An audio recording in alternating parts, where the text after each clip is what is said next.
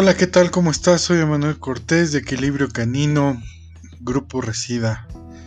Te damos la bienvenida a nuestro podcast, a un nuevo episodio de Perros Hablamos.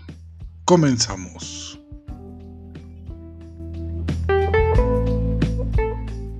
La satisfacción de ver a los perros, ¿no? Y convivir con ellos, ¿no?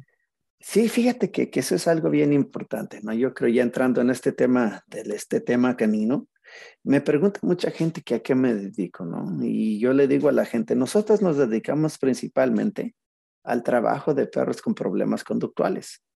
Y aquí es donde lo que llaman, donde mencionabas, ¿no? Lo, ¿Dónde es donde existe la satisfacción para nosotros? ¿Cuál es el parámetro para mí de decir tuve éxito o fracasé? Y en este aspecto de, de, esto de lo que hacemos, ¿no? Y mucha gente me va a crucificar con lo que voy a decir, pero es ah, verdad. No te preocupes, no. Pero ya estoy acostumbrado, ¿no? Ya estoy acostumbrado a que me crucifiquen. Fíjate que a veces no nos gusta que nos digan las cosas que, que a veces uno piensa y, y a veces es el, el, que uno esté en desacuerdo. Y fíjate, voy a comenzar con esto. ¿eh? El que yo esté en desacuerdo con, con las personas no quiere decir que las odie, o que las envidie. Simplemente pues son formas diferentes de pensar y por ahí a veces vamos a mejorar la forma, vamos a ir creciendo si tomamos en cuenta esto. Y esto me lleva a lo que te iba a mencionar. El parámetro para muchas personas es que si yo entreno perros y compito en cualquier disciplina y, me gano un trofeo, me gano un, un listón, eso ya me acredita como buen entrenador y a veces no estoy tan de acuerdo. No les quito el mérito, eh, voy a aclarar esto, no les quito el mérito, es muy, pues algo, es algo difícil, pero compites primero que nada con las mismas personas que conoces. Las reglas la ponen los mismos clubes donde vas. O sea, no hay un verdadero, un, un estándar que de verdad te mida si eres, uh, pues, tú, eh, si eres exitoso o no, de acuerdo a eso. Y ahora, en el conductismo, ¿cómo en, mi, en lo personal medimos lo que es tener éxito y lo que es fracasar? En lo personal, como ya he mencionado, trabajando con los, el tipo de perros que, que, que trabajamos, son perros agresivos, perros ansiosos, perros miedosos, todo este tipo de situaciones. Si nosotros logramos que este perro, lo que le llamamos nosotros, se convierta en un perro optimista y que el perro no sea regresado al albergue donde fue rescatado, y si el perro se queda con la misma familia que hemos trabajado, y si el perro no lo ponen a dormir por cuestiones uh, de problemas conductuales, ahí es donde medimos el éxito. Exacto. Que el perro se mantenga en casa de una manera optimista. Nos ha tocado trabajar con perros que en obediencia son unos, son una maravilla. Pero a la hora de que este perro regresa al ambiente natural del mismo, no tiene ese, mucha gente le dice el equilibrio, ¿no? Nosotros le llamamos ese optimismo canino. ¿De qué te sirve? Vamos a ponerlo en contexto con una, como compararlo con alguno, con algunos contextos uh, del ser humano. ¿De qué te sirve tener una persona que es un ingeniero eh, en ciencias, que es un experto en matemáticas, que es un experto en, en, otro tipo de, ramas, si no puede lidiar con, su, con el aspecto emocional? Y eso es de la misma manera que nosotros miramos el trabajo con el perro. ¿De qué te sirve tener un perro que es campeón de, de la Federación Mexicana, ¿cómo es que se llama? Canófila Mexicana FCM o el, o el AQC o el UQC, ¿de qué te sirve tener tantos trofeos si tu perro es miserable a la hora de estar en casa o a la hora de salir a pasear? Exactamente. Sí, sí, sí, Para... es cuestionable, la verdad. Y, y, esto es, esto, esto, esto bien, bien, suave, lo que, bueno, todos los, todas las personas que, que, que, usan uno u otro método, todos decimos que este es bien suave, ¿no? Pues obviamente porque lo entendemos, ¿no? Especialmente el método que nosotros usamos, pues lo entendemos y es por eso que decimos que es, que es muy padre, ¿no? Así y, es. Y porque... bueno, digo, perdón que te interrumpa, pero me gustaría retomar un poco, digo, ya tenemos un avance, pero igual vamos a ir eh, tomando cosas de lo poco que grabamos la otra vez. justamente comenzando esto y, y, ya conociéndote, platícanos quién es Octavio Ontiveros. ¿Cómo te forjaste? ¿Cómo tomaste esta decisión? Digo, ya me veniste diciendo un poquito, pero ¿cuál fue? Todos tuvimos un parteaguas. Y todos, todos tuvimos un inicio, ¿no? Exactamente. Fíjate que, que esto fue, para mí, bueno, pues toda, cada historia, ¿no? Todos tenemos una, una historia muy bonita, ¿no? De, acuerdo a cada uno de nosotros. Yo crecí con mi mamá y mi mamá era amante de los animales. Mi mamá tenía pájaros, tenía gallinas, tenía gatos y obviamente entre ellos tenía perros. Y a mí me impresionaba mucho de la manera que mi madre manejaba los animales y no los manejaba de una manera de estarlos ah, dando, de estarles dando órdenes cada dos minutos como comúnmente se mira en estos días. Y eso me encantaba. Entonces dije, pues, ¿cómo le hace? ¿Cómo le hace? Pues en poco a poco, pues fui aprendiendo. Desafortunadamente perdí a mi madre a una edad muy temprana y ya no tuve esa oportunidad. Pero en el 85 fue algo como que ya me entró ese, ese gusanito un poquito más. Cuando surgió esta, este, esta situación del, del, terremoto de 1985 y que pues se miraban las, los pastor alemanes, es lo que recuerdo, buscando gente entre los escombros. Y ahí es donde dije yo, yo quiero saber hacer esto, yo quiero hacer esto, yo quiero, yo quiero aprender más de esto. Pero era ya en Zacatecas, bueno, crecí en Zacatecas, mi primera etapa de mi vida, no había quien te enseñara. Y si había, era muy caro y muy lejos. Entonces era muy difícil. Pero la pasión siempre estuvo allí, ¿no? O sea, crecí entre Dobermans y los uh, Yorkies, los pequeñitos perros pequeñitos, ¿no? entre Doberman y Yorkies. Esa fue mi vida toda hasta los 18 años más o menos. Y por una u otra razón, pues emigré para, como decimos por ahí, ¿no? Al otro lado del charco, ¿no? Escuchaba muchas historias cuando estaba en México que, que, que este lado del, del charco trataban mejor a los animales que a las personas. Y en mi mente yo pensaba que eso era solo un mito. Al venir aquí me di cuenta que era verdad que se trataban una, la cultura. ¿Y qué cambio tan radical para ti, me imagino, ¿no? Ver la, la, cultura, obviamente, lo que le acabas de decir. Sí, fíjate que sí es verdad, pero me, fíjate que sí, pero me gustó. Sí, claro. Porque venía yo con ese amor a los animales, ¿no? Entonces, estando aquí, pues, miras la necesidad de la gente. O sea, que aquí la gente sí le pone demasiada importancia a entrenar a tu perro. Y no vamos a entrar que, que entrenar, que adiestrar, que esto, no, no, vamos a ponerlo en un, en un, en un solo lugar, ¿no? Que entrenar vamos a ponerlo todo en general, que ahí que abarque todo. Y la gente le te pone tanto empeño, gastan millones y millones de dólares. Y invierten en su, en su mascota, ¿no? Em, sí. Lo, lo, toman como parte, parte integral de la familia, ¿no?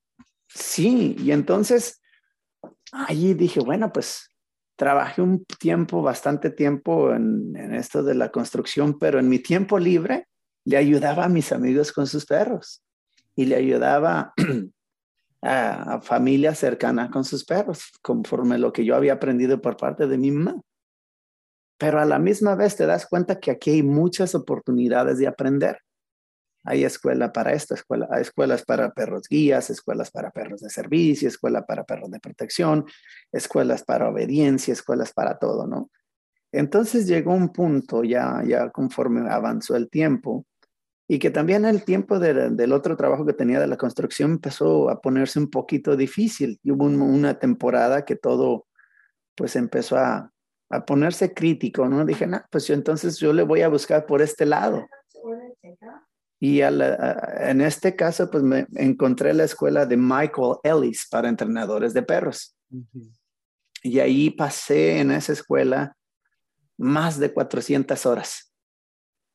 Más de 400 horas aprendiendo obediencia obediencia, obediencia avanzada, aprendimos a trabajar perros de protección, aprendimos búsqueda y rescate. Él está más enfocado en el, operativo de K9, ¿verdad?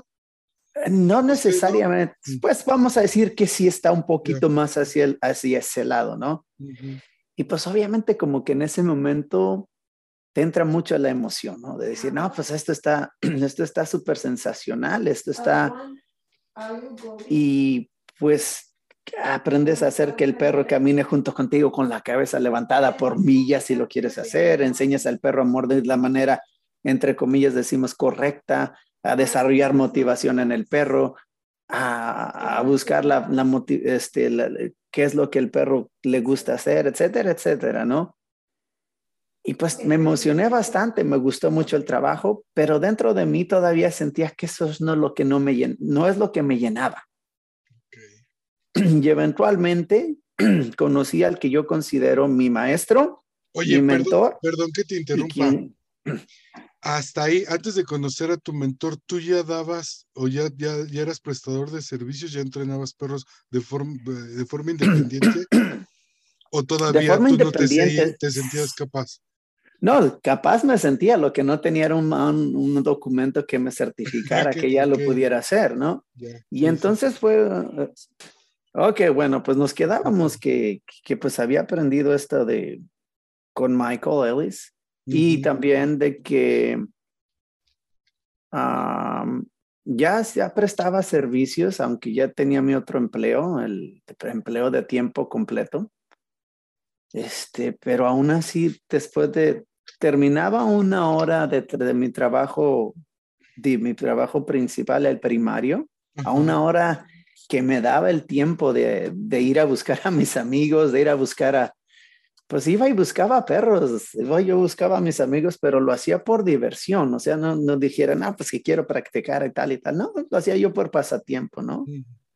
Y ya cuando se llegó el tiempo, pues ya me trans, ya hice la transición a tiempo completo del trabajo con perros, ¿no? Lo hacemos seis días a la semana, o sea, desde las 8 de la mañana hasta las 5 de la tarde. Estamos trabajando a diario. Y, entonces, ahora sí, platícanos cómo fue llegar con tu maestro, ¿no? Con este Mark. Mark McCabe. Entonces, había, después, fíjate que lo que es suave, ¿no? Después de pasar las más de 400 horas, lo que haya pasado con Michael Ellis, todavía me sentía que había un vacío. ¿Por qué digo que había un vacío? Porque la mayoría de las veces que tú recibes llamadas de tus clientes, la gran mayoría, no te llaman porque su perro no se sienta derechito. No te llaman porque su perro no se sabe echar. Te llaman porque el perro quiere, quiere atacar a otro perro, porque mi perro mordió a mi hermano, porque mi perro le tiene miedo a la correa, porque mi perro le da ansiedad por estar solo. Nunca te llaman porque tu perro no te hace caso o que no es obediente. Siempre te llaman la mayoría, bueno, digo no de siempre, la mayoría del tiempo. Claro. Te llaman por problemas conductuales. Así es. Entonces, ya después de este tiempo, es, me di cuenta que eso no era lo que la gente estaba buscando, que por más que yo hiciera que el perro hiciera todos este tipo de obediencias excelente, el perro iba a seguir teniendo ansiedad. Y llega una amiga mía que me manda un, texto, un, un, correo electrónico, invitándome a ir a este seminario de Mark McCabe. Ya, ya tiene años, eso tiene años. Y dije, bueno, pues voy a ver que ni sabía qué es lo que, no sabía lo que, que no sabía qué esperar. Yo dije, no, yo solo quiero ir a, a conocer el trabajo de alguien más. Ni siquiera leí la descripción ni de lo que hacía, ni lo que se especializaba. Yo dije, yo me voy a anotar y yo voy a ir. Pues para mi gran sorpresa, fue algo sensacional que me recordó el trabajo que hacía mi mamá. Por eso es que siempre me gusta empezar con esa historia. Ya iba más de acuerdo a lo que yo sentía dentro de mí este soy yo. Dije, esta es la forma. ¿Por qué? Porque este, este seminario se trataba de los, las emociones del perro, cómo hacer que el perro por sí solo empiece a solucionar problemas cuando se siente mal, etcétera, etcétera. Y ese maestro se llama Mark McCabe y su sistema en inglés se llama Training Between the Ears, entrenamiento entre oídos o TBTE. Lo bonito de esta situación es que Mark se convirtió en mi maestro, primero fue mi maestro, luego se hizo mi mentor y lo más suave y lo más bonito, se convirtió en uno de mis amigos más cercanos. Y de allí me enseñó a mirar el entrenamiento conductual desde otra, desde otra perspectiva. Y, y, completamente hice un giro de 180 grados de lo que hacía antes con las enseñanzas de Michael Ellis. 180 grados. Dejé de radical. O sea, de todo lo que, todas las 400 y tantas horas que pasé, las dejé atrás. Que si puedo ir, y, lo suave es que este sistema, que aunque se trata de enseñar al perro a relajarse, a concentrarse, a resolver problemas, también lo puedo aplicar a la hora de hacer lo que aprendí con Michael. Claro. Pero de una manera diferente. En vez de hacer que el perro se hacer que el perro se ponga tan acelerado y que la, y es tan acelerado fuera de control, aunque entre comillas fuera de control, hacemos que el perro se relaje incluso a la hora de estar trabajando y su performance sea más limpio y el perro te ofrezca más concentración en, más, en vez de más impulso. No sé si hace sentido esto, sí, De hecho, eso te iba a preguntar. Estuve viendo alguno de, tus videos y, y, noté eso que sí manejas. Lejos, digo, fue un cambio radical como lo mencionas, pero lejos de dejar de lado lo que ya traías de formación, eh, lo, unificaste, ¿no? Lo, combinas hasta cierto punto para ayudar el trabajo que estás haciendo, ¿no? Sí, definitivamente, ¿no? Una cosa que también siempre me, quiero mencionar y, y tengo que dar crédito, de que si yo no hubiera pasado ese, ese tiempo en la escuela de Michael Ellis, hubiera sido muy difícil para mí poder entender TBTE. Entonces, pues, ¿por qué? Porque toda la parte ah, teórica, toda la parte de, la, de ciertas, los la terminología y todo eso, pues ya todo eso me lo facilitó Michael. Entonces, a la hora de llegar con Mark, simplemente el criterio era diferente pero con, la misma, con la, el mismo tecnicismo, ¿no? Obviamente la combinación del, del, del condicion, la combinación de condicionamiento clásico con condicionamiento operante y, otra, y unas cuantas más adiciones ya con el método TBTE.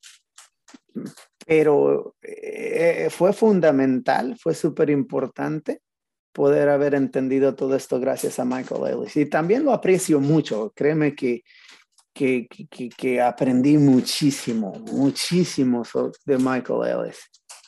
Me imagino. Oye, mm. una pregunta, digo, estuve viendo videos y siguió, a mí me gusta seguir mucho sus páginas, el trabajo que hacen.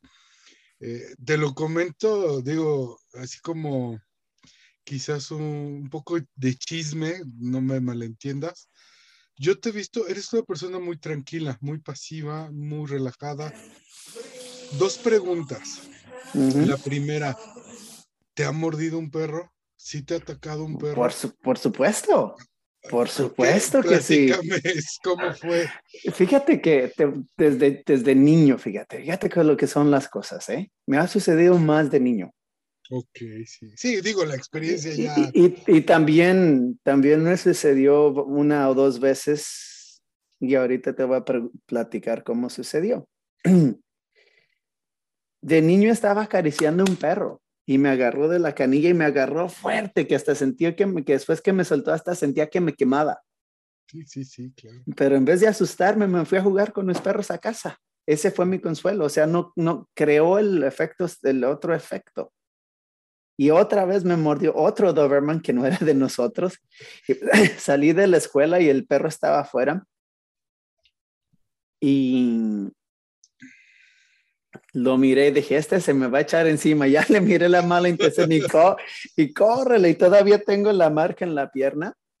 y también, en vez de asustarme de los perros, causó el efecto opuesto. Dije, pero este, ¿por qué no me gusta? O sea, ¿qué es lo que hice? Mal y yo ya me entendí que algo hice mal, ¿no? La mirada fija al, perro por pensar que me pasó. O sea, en vez de ah. echarle la culpa al perro, le hiciste el análisis qué hice mal. ¿Qué hice mal, no? Eh, y, y, eso fue mis experiencias de, de, niño. Y ya como profesional, pues una vez sí, sí hasta requerí de unas puntadas en mi mano, me agarró de aquí, de esta parte, pero porque se atoró de algo Ah, y lo levanté para rescatarlo, para que no se lastimara más. Y pum, todo aquí, pum, pero lo aguanté y ni me di cuenta. Ni me di cuenta, por si sí, sí sentí el, el agarrón, sí. sentí la mordida, pero sentí como un pellizco. Ya lo saqué de donde se había atorado y empiezo a caminar y empiezo a sentir como mojado. La sangre. Y me miro y no, ahora sí estaba saliendo a chorros. Y otra en unos ejercicios que, que alguien me dijo que un perro no, no me dijeron que el perro no le gustaba hacer que lo tocáramos.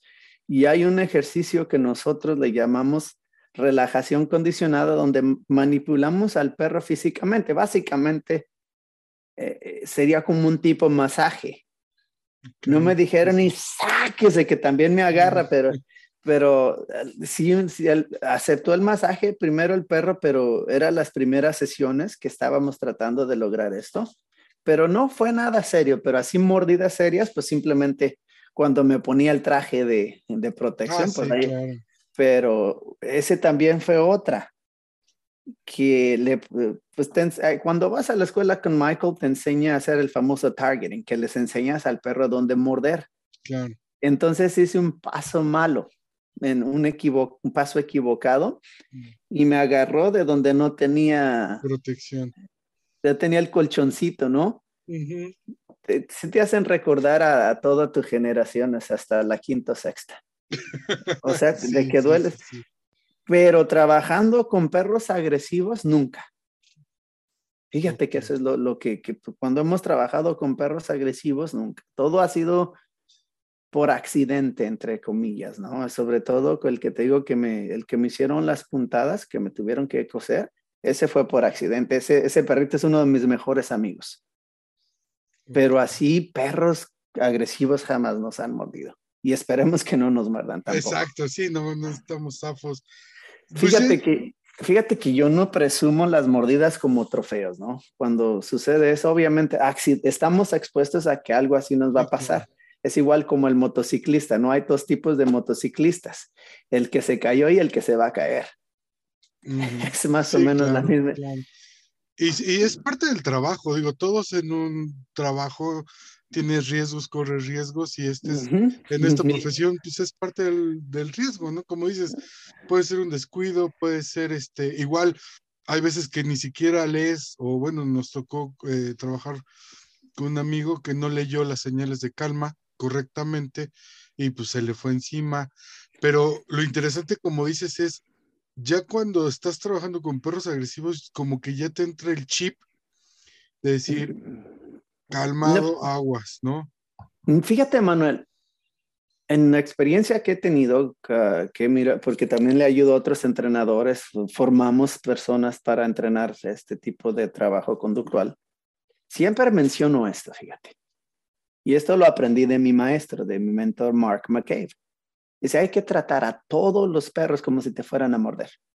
a todos. Exacto. y, fíjate que lo que sucede es que el que, el que me ha mordido es el que menos esperaba que me mordiera.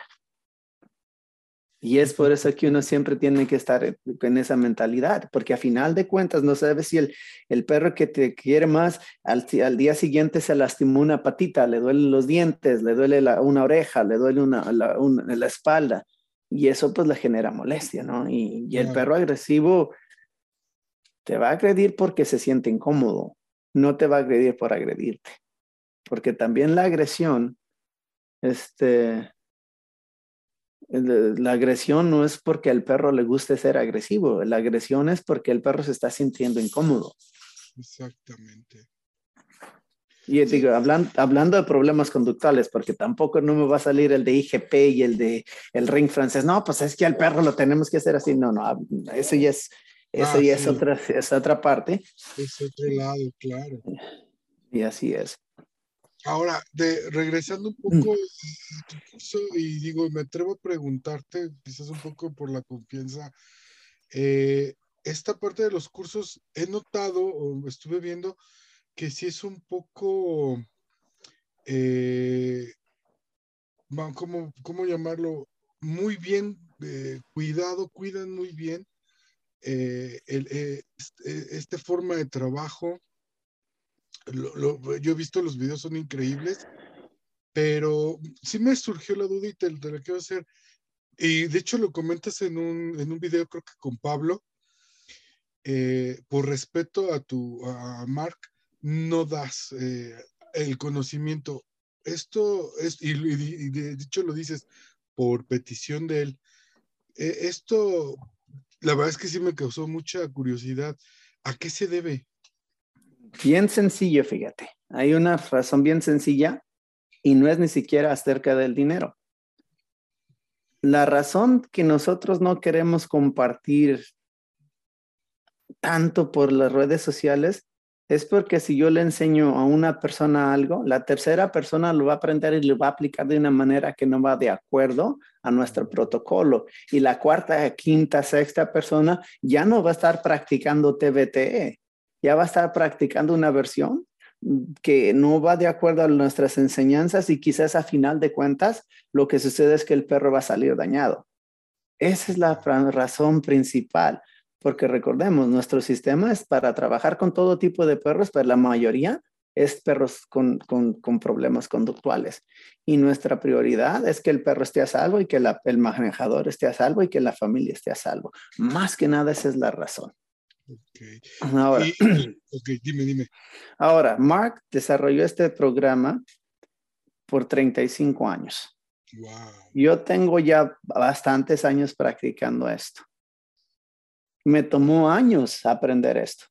Entonces es imposible que yo te comparte un video y te diga esto se hace así, así y así, lo vayas a hacer de una manera como nosotros lo hacemos en un día o en una semana. Es imposible. Entonces Claro, por eso es que estamos estructurando o estamos pensando viajar a México y, y darle seguimiento, ¿no? Una de las, de las uh, de, los, uh, de las cosas que hace Mark, vamos a, viene a California, que estoy en California yo, y regresa a California a, a, a enseñarle a la misma gente que fue a la primera clase por la misma razón, porque para entender un método, para entender un sistema, tienes que volverlo a estudiar y a estudiar y verlo otra vez. Este, eh, la forma que trabaja los, los, los talleres de Mark es nivel 1 y nivel 2. Nivel 1 básicamente es la introducción al sistema, es explicarte la metodología, cómo se trabaja, y el nivel 2 pues ya es un poquito más intensivo en ciertos ejercicios. No tienes idea cuántos niveles unos lo he acompañado, y aunque es el mismo nivel 1, y es la misma introducción, siempre me vengo con cuatro o cinco cosas diferentes nuevas. Sí, te creo, te creo. Porque nunca lo enseña de la misma manera. Entonces, imagínate, yo ya teniendo bastantes años, hablo con él y me quedo pensando, wow, wow, ¿qué hay más todavía? Imagínate volviendo al punto. Por ejemplo, que le enseñamos a Roberto o Patricio a algo ahorita, pues tenemos que darle seguimiento hasta que se perfeccione esto, ¿no? Y son pasos simples es, sencillo, pero no fácil. Porque también estamos lidiando de la forma con la que el ser humano, entrenador, manejador piensa y hace las cosas. Exacto. Porque no solamente se aplica el enseñarle al perro de la forma, vamos a decir, TBT correcta. Porque obviamente al decir correcto hay muchas formas de decir correcto o incorrecto, pero TBT correcto también tenemos que asegurarnos que el entrenador también esté haciendo las cosas TBT correcto. Esa es la razón por la que no damos tanta. Oye, ¿y cuántas, cuántas personas son eh, que trabajan con este sistema allá en Estados Unidos y si hay aquí en México? En México no hay nadie. No hay Eh, nadie. apenas estamos, este, estábamos pues compartiendo con Roberto, con, em, con Patricio, ¿no? Yo, eh, este, y pues sí, este, y vamos a ver cuántas personas. Ay, déjame, mira aquí, por cierto, aquí tenemos aproximadamente 400, 300 personas. No somos muchos, No. no somos muchos. Pero sí es un número ya considerable. Pues si te pones a pensar es considerable, pero somos 80, 90 millones en Estados Unidos. No, pues sí, claro, sí, digo, eh, ya es generalizar. Oye, y hablando de este tema, con afán de cuestión de respetuosa, ¿eh? No creas que... A, ver, a ver, déjate interrumpo ahí. Pregúntame lo que tú quieras preguntarme. Mira, lo, como comenzamos, ¿no? A veces, y esto sí yo lo tengo bien en claro. Hay mucha gente que me va a preguntar cosas que no esté de acuerdo conmigo y es respetable, ah, ¿no? sí, sí, claro. Exactamente, te digo. El problema que hemos mirado en este aspecto es la falta de respeto a la hora de que tú piensas diferente, ¿no? Y, y eso es lo Sí, bonito, sí, ¿no? sí, claro, podemos, claro. tú puedes tener un sistema diferente o parecido y lo podemos tener y podemos hablar tranquilamente. O sea, no hay, tú- siéntete con libertad Gracias, de preguntarme gracias. lo que gustes. Yo, mira, yo no te digo, ya casi tengo 50 años y ya no, no tengo esa, esa personalidad de, de estar en conflicto con nadie. Nunca, ni- Claro. no, era, así- no era así ni cuando estaba adolescente, ahora menos. Claro, no, digo, no por cuestión, no, de hecho no voy a cuestionar tan el, al sistema, eh, pero me llamó mucho la atención y me quedé ahorita pensando, ¿tú qué piensas? Y me imagino que has visto muchos videos, sobre todo de españoles, digo, independientemente, ¿no? Del país de origen. Videos de, de países. De, vamos a Exacto, decir, sí, de, de colegas, pero que justamente hacen lo opuesto. Y digo, a mí me hizo mucho sentido. Digo, qué padre que lo quieran compartir. A mí tampoco me, me, me surge mucho decir, háganlo así, porque, híjole, ¿estás de acuerdo que hablar de, de perro es hablar de una identidad propia? Absoluto. Una personalidad, vaya- vamos a ponerlo así, un personaje, una entidad. Pues es un Eh, individual. Exacto, un, un individual que digo, qué bonito, qué padre, pero que lo hacen precisamente para tener seguidores, eh, para ofrecer este consultorías. Digo, no está mal, digo, cada quien, yo respeto cada quien cómo hace su, su, su chamba, pero que de, de repente exactamente, y eso me hizo mucho eco, ¿no? Que, que mucha gente inclusive ya se, se prepara vía YouTube este, con los videos que si no, tu perro no, no quieres que jale, haz esto. Si tu perro es agresivo, haz esto.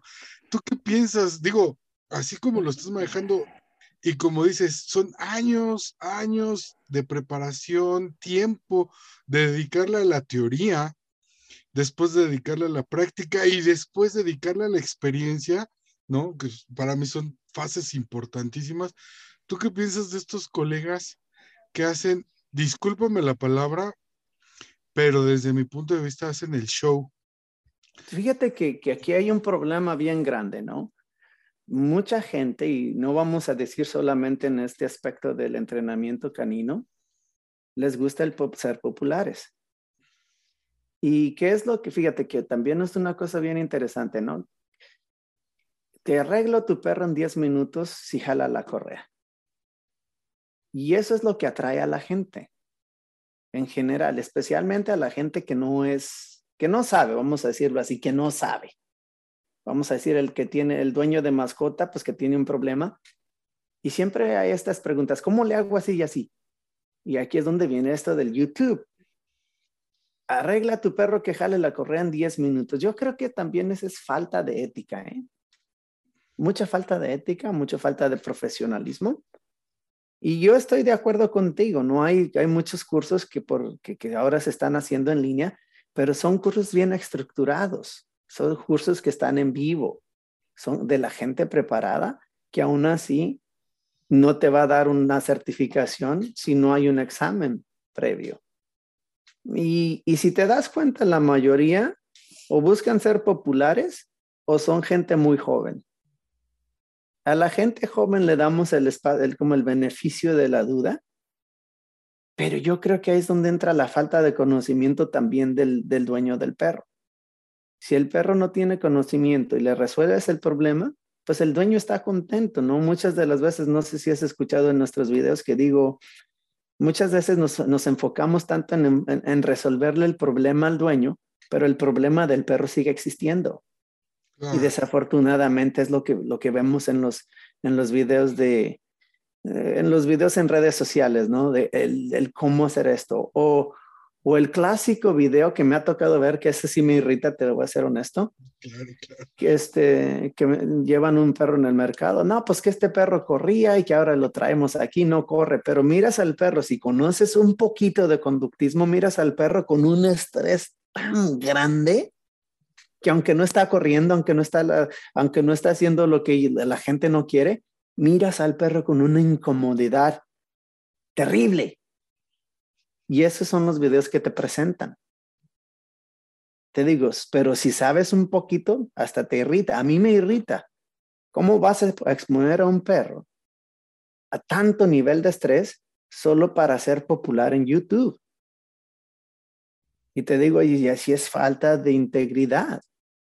Claro. Y, y, y, sobre todo, mira, sobre todo de, obviamente te digo, todos hemos comenzado de, de, de alguna manera y hay, hay, hay, muchos entrenadores empíricos formidables, pero aquí es donde tenemos el problema, el entrenador empírico, que no le importa estudiar, que la teoría se le hace que es basura, pero hacen una cosa y no saben cómo llegaron allí, pero mientras tengan 20 mil seguidores, a eso les satisface, ellos se sienten satisfechos con esto y convencen a la gente de lo que están haciendo, de lo que están haciendo es correcto.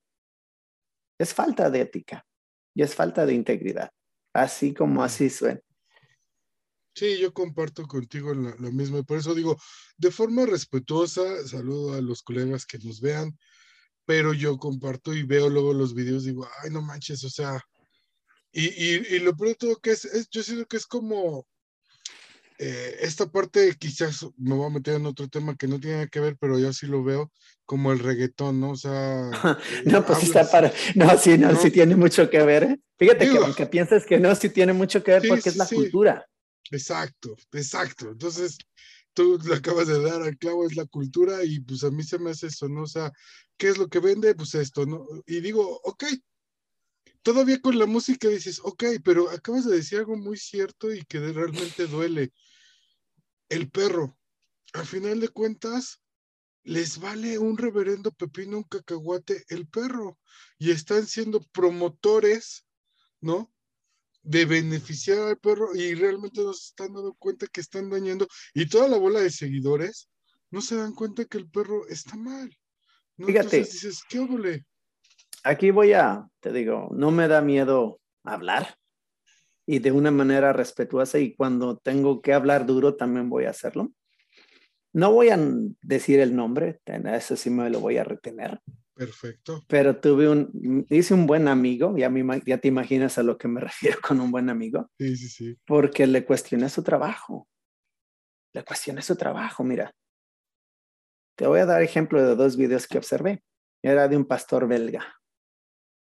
El pastor belga está bajo un estrés y la persona dice que tiene 27, 28 años de experiencia. Es lo peor.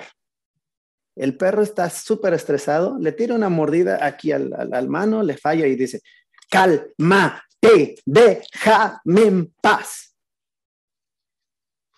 Hombre, eso cualquiera lo puede hacer. Cualquiera. Cualquiera lo puede hacer. Y después me dice, pues es que no, no, no me, me criticaste sin, sin, tener contexto en el video. No necesito contexto para, para saber lo que estás haciendo. Si esto lo haces frente a la gente que te está pagando y frente a una cámara, que no vas a hacer detrás de las puertas, con las puertas cerradas? Y otra después tuvo algún tipo de, de show allá en la ciudad de X, algún tipo de feria, y todas empezando, no, pues que aquí vamos a hacer esto con tu perrito y todo. Y gente que estaba acercándose. y se acerca el perrito. No, pues que ahora lo vamos a hacer que ya está ahí. Pum, pum, pum, pum. Es un perro que ni siquiera conoces. ¿Cómo te atreves tú a hacer eso con un perro que ni siquiera conoces? Y lo peor, ¿cómo es que la gente se permite que esto suceda a su perro? Y luego regresa este perro y, otra, la otra gente le da el otro perro. ¿Cómo puedes permitir eso? Y ahí es donde me, me irrita un poquito y donde es la falta de, de, de información por parte del dueño de mascota. O sea, no hay ningún programa que guíe al dueño de mascota para tener un mejor entendimiento de lo que es entrenamiento. Claro. Un entrenamiento un poquito más, que hace más sentido, ¿no? Porque cualquier, perdona mi, mi, mi, palabra, pero cualquier idiota puede jalar cadenas. Así, así. Que es necesario, no lo creo necesario, que lo vamos a hacer, sí. Pero también tienes que saber ¿Qué, ¿Qué sucede en el cerebro cuando haces eso? ¿Qué químico, se, ¿Qué químico se libera? ¿Y cómo puedes evitar? ¿Cómo puedes crear? Como hay una, un ejercicio que nosotros le llamamos respuesta apetitiva a un estímulo aversivo. ¿Cómo puedes hacer que cuando tú, entre comillas, corrijas al perro, el perro en vez de, en vez de apagarse piense que va a recibir recompensa y cambie de conducta automáticamente? Tienes que pensar todo eso. Porque te digo, porque si empiezas a, usar compulsión, compulsión, compulsión, si lo haces tú y te lo enseñas a un niño de 10, 12 años y el niño te hace eso, estás poniendo al, al perro y al niño en riesgo. ¿Por qué? Porque el perro muerde al niño y, el, el, perro muerde al niño y el perro se tiene que ser sacrificado. ¿Por qué? Por negligencia. Exactamente cuando tú le enseñaste al niño a provocarlo, ¿no? Exactamente. Y, sobre todo otra cosa que a mí me irrita últimamente y yo también no lo voy a dejar pasar, y eso lo miro mucho en los videos de México, gente comprando pastores belgas sin saber qué, es, qué tipo de perro es este, este animal. Sí, claro. No podemos... Perdón, es que siempre se hace la moda, perdón, perdón, se hace la moda y pitbulls y después huskies y después belgas y están en, eso eh, hace muchos años Doberman, Rod y ahorita, híjole, yo también entiendo, te entiendo profundamente. Y el pastor belga fue diseñado para morder. Así, fue diseñado para morder.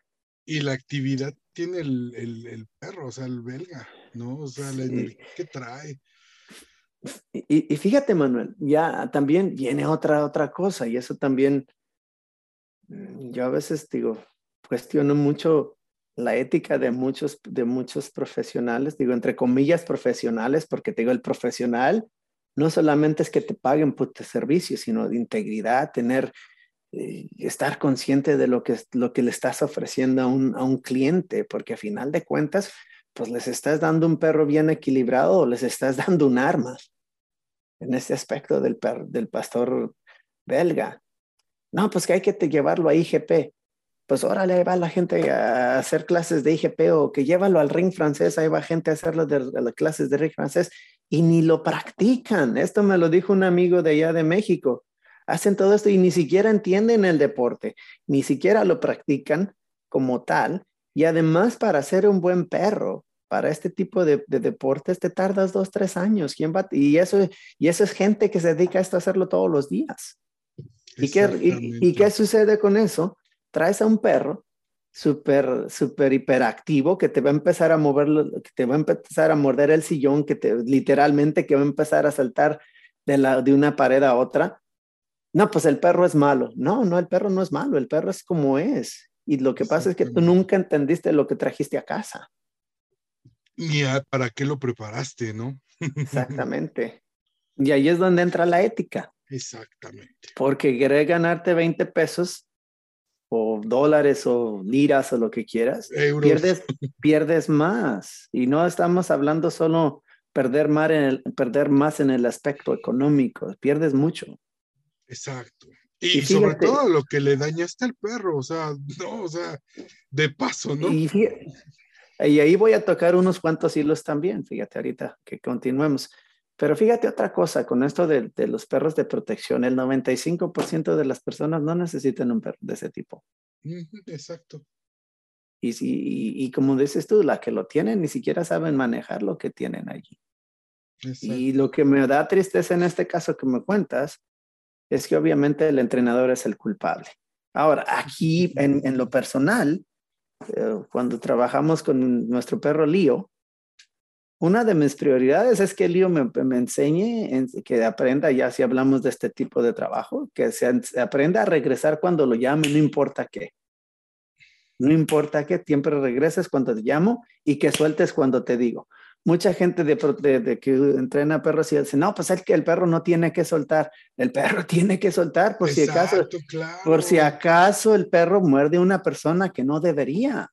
Exacto. El es que eh, es que también hay cosas que, que, fíjate que desafortunadamente, Emanuel, en este caso de perros de protección, el ego, el, el del ser bien macho, se, se interpone también del, del, lado del adiestrador.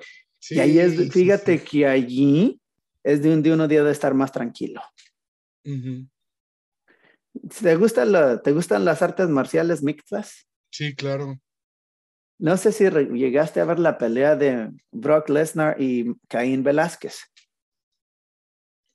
Pero te voy a, te voy a describir lo, que es, lo que sucedió. Caín Velázquez al final de, de la, gana la pelea y se hace el protocolo de la entrevista y le preguntan, Caín, descríbenos qué sucedió durante la pelea. Y fíjate, es una pelea, ¿eh? aunque es deporte y todo, es, pues, está en adrenalina y todo eso lo que corre, ¿no? Dice, no, pues me di cuenta que en los primeros tres minutos o dos minutos, pues entré muy acelerado. Entonces, cuando se terminó el primer round y me fui a mi esquina, pues lo que me dijeron que me tenía que relajar. Entonces, en el segundo round entré más relajado. Fíjate, ahí está la importancia. No entró más acelerado a tratar de, de acabar con este camarada. No, entró más relajado. Y eso es lo que no les enseñamos a nuestros perros de protección a hacer hacer su trabajo de una manera efectiva, pero relajados. Aquí es donde he tocado muchos hilos. Piensan que, que, si un perro relajado no es efectivo. Y estoy en, y estoy en desacuerdo porque un perro de relajado está más concentrado, piensa más. Y si el perro piensa más, tu performance va a ser más efectivo y más limpio. Claro. Claro, sí, sí, sí. De hecho, trabajan al contrario. La mayoría, no todos, obviamente. Sí, sí, sí he mirado trabajo, ¿no? Ahora, también en este aspecto del, pastor belga, ¿no? Que a los dos, tres meses ya lo están introduciendo a morder. Si el pastor belga ya trae eso por, por naturaleza, en lo, en lo personal, le enseñó primero las reglas del juego y después le enseñó, le enseñó el juego. ¿Y por qué? Porque mucha gente te has dado cuenta ahora en este aspecto deportivo que el perro no suelta y que es lo primero, ¡pum! ¡pum! ¡pum! Pues el perro no suelta, cuélgalo hasta que suelte. ¿Por qué? Porque el perro ya ha desarrollado esa dopamina, ese, ese famoso drive, que ya lo que le hagas ya no te va a responder igual. Exactamente, sí, sí, sí.